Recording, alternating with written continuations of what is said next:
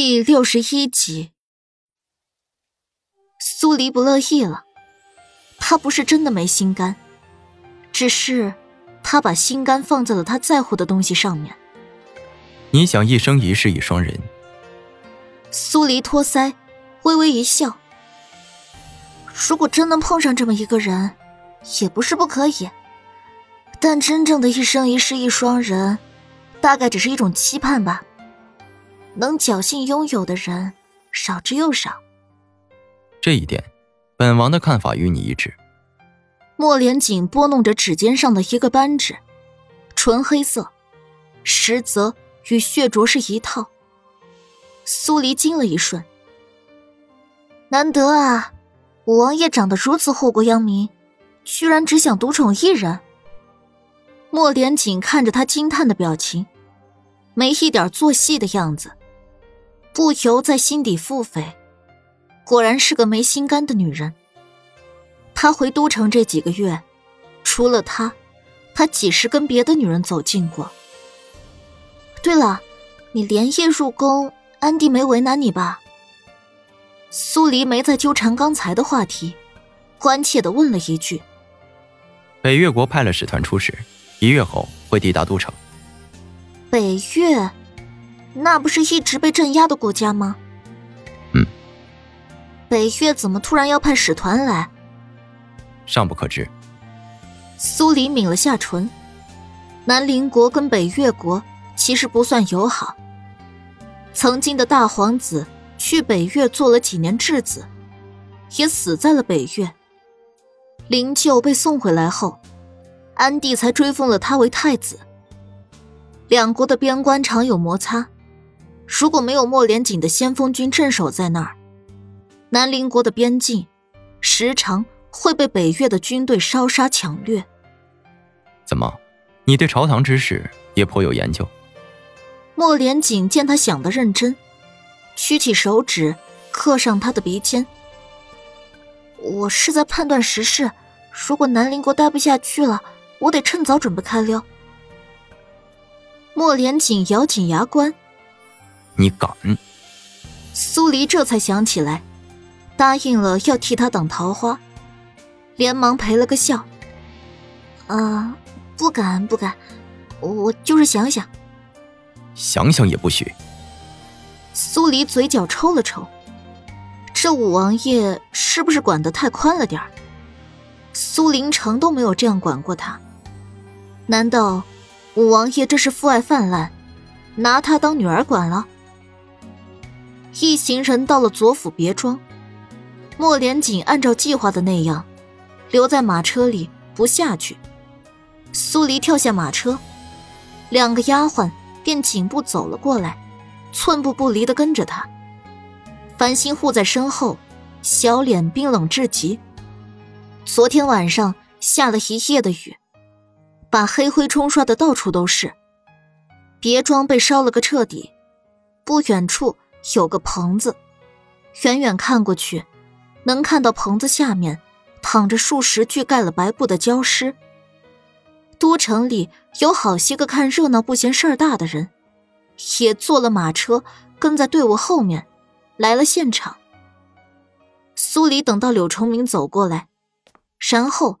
才与他一起往棚子走去。这便是被烧死的十三具尸体。柳崇明问了一句。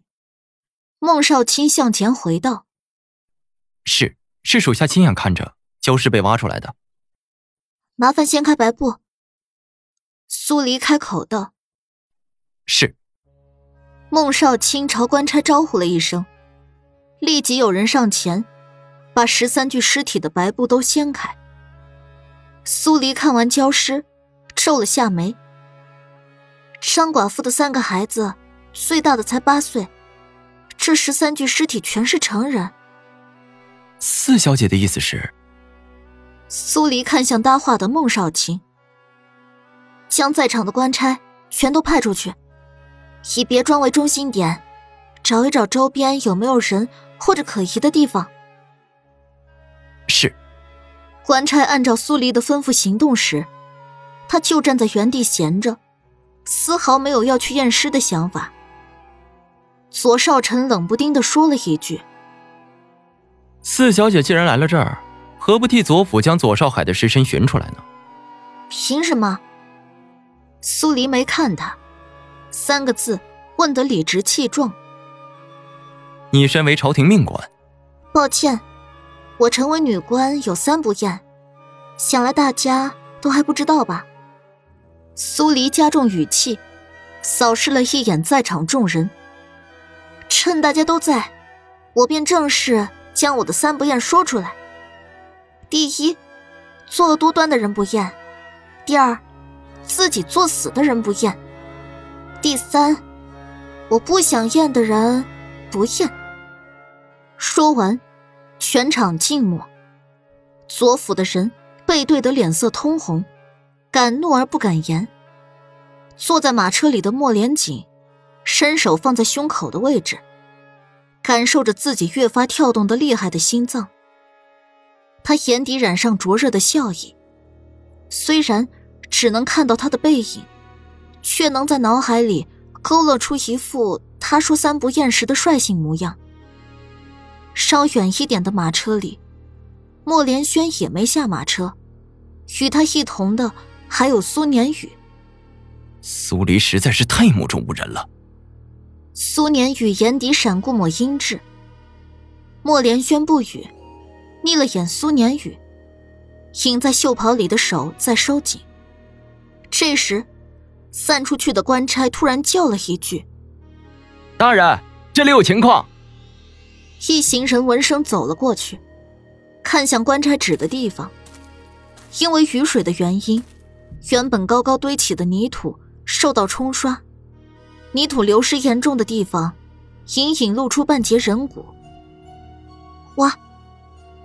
苏黎黑眸一眯，冷声下令。当即，所有人都围了过来，开始开挖。跟着众人前来别庄的左少远，这才觉得后背冷汗直流，脚底像是灌了铅似的，拼了命的想转身离开。别人不知道。这别庄外面埋着什么，左少远却清楚得很。自家二弟不争气，在外面抢来的女人，全都化成了一把枯骨，埋在这里。左少远，怎么想走吗？苏黎冷嗤一声，柳崇明立即让人上前压住他。左少臣的脸色也不怎么好看，这个队伍。明明是来看焦尸的，怎么就突然转向？发现了外面埋的这些死人骨。随着开挖的力度加大，从白骨化的尸骨，再到半腐烂的尸体，各个阶段的都有。突然，一个官差扔下手中的工具，大叫一声，蹦出去老远。鬼鬼！苏黎看了过去。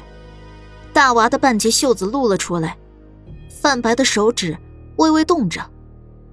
他眼底一涩，不顾一切想上去把他抱出来，但他知道他还不能这样做。哪有什么鬼？孟少卿走了过去，将上面的泥土拨开，大着胆子在大娃鼻息上探了探，还有气。苏黎这才紧步跟了过去。是大娃，张寡妇的长子。繁星见状，俯身将大娃从坑里抱了出来。他一出来，下面的张寡妇母子三人，顿时显露在众人面前。啊！周围的人都被惊住了。人已经没气了。有人上前探了探鼻息，声音发沉。苏黎转身。看向柳崇明道：“大娃还有气，这里交给柳大人了。我先带他去马车，替他诊治。如果柳大人怕我在他醒来后教唆他，可以派个信得过的人跟着。”柳崇明在心底叹了声：“苏黎的心思缜密，示意孟少卿跟着。”苏黎没再说什么，让繁星抱着大娃朝马车方向而去。大娃躺在车厢里。浑身冰凉，额上却烫得厉害。苏黎一把撕开他的衣服，他身上的刀伤，因为被湿透的泥土包裹过，已经开始发炎，很多地方出现了坏死。如果不尽快剔除，很容易引发大面积的感染。他脑海里蓦地浮现出昨晚的画面。他告诉大娃，为了让他合理的脱身，需要他受些苦。大娃毫不犹豫的点头，眸光坚定。这么小小的一个人儿，被埋在地里长达几个小时，身上还带着伤。他知道支撑他的是什么，好在他提前给他施针，减轻了痛苦。没事了，李姐姐来了。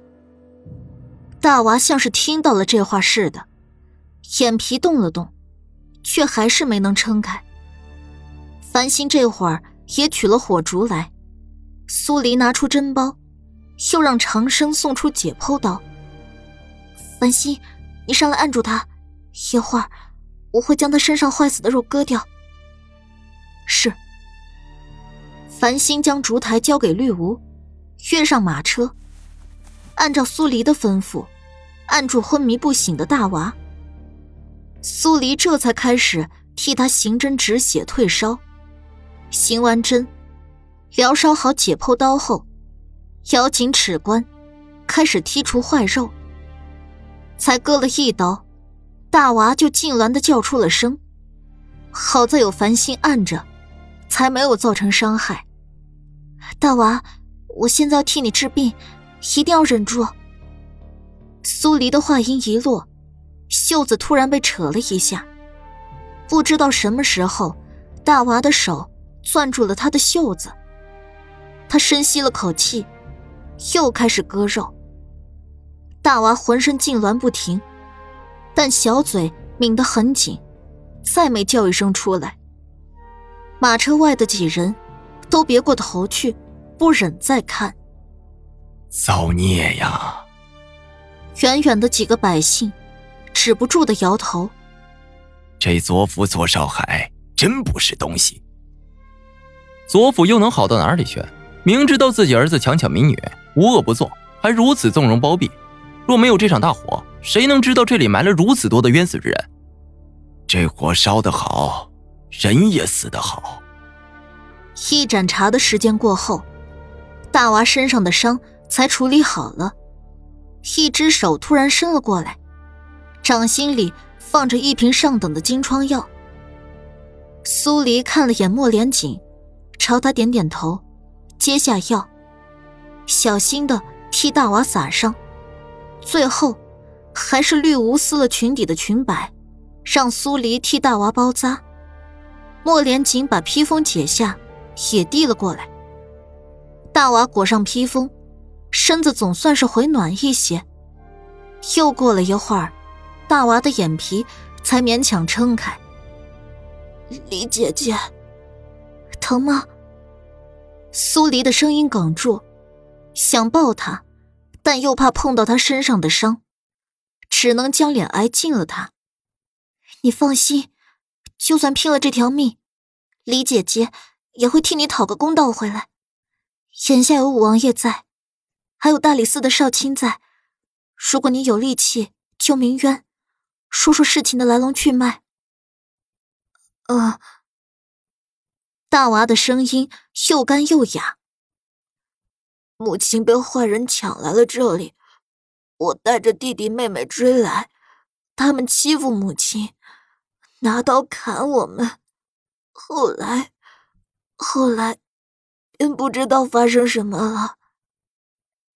苏黎强忍着色意，放低声音道：“好，我知道了，你好好睡一觉。”我让繁星陪着你，现在不会再有人欺负你了。哦。苏黎看了眼繁星，跳下马车。长生的声音蓦然在他脑海里响起：“恭喜宿主大人意外破获一起妇女连环失踪案，获得一百点生命值。”他没有因为获得生命值而高兴。相反，满身裹满戾气，双眼赤红，目标明确，直指左少远而去。左少远原本被人压着，突然觉得后背如同针扎般难受，他才转头去看，一记紫色的身影忽地从他眼前掠过，紧接着一记重拳。狠狠的挥在他的鼻梁骨上，他闷哼一声，疼得眼冒金星。苏黎被莫连锦扯到了身后，眼睁睁的看着他挥拳揍人，动作利索，比他现有的力气不知道强悍了多少倍。只是他到底在抽什么风啊？刚才明明是他借势想打人。为毛到了最后关头，把他拉开，出手打人的却是他。一拳可够。莫连锦微微侧手，对上他发怔的视线。苏黎下意识的摇头，开玩笑，一拳当然不够。砰！莫连锦直接一脚，把左少远彻底踹翻在地。周围的人都懵了。而后，一阵冲天的叫好声就响了起来。打得好，五弟，你这是做什么？莫连轩快步走了过来，眸子扫过众人时，多了几分冷意狠绝。左少臣这才反应过来，将左少远扶了起来。还请太子殿下替少云做主，不能平白无故就被人打了。好一个平白无故！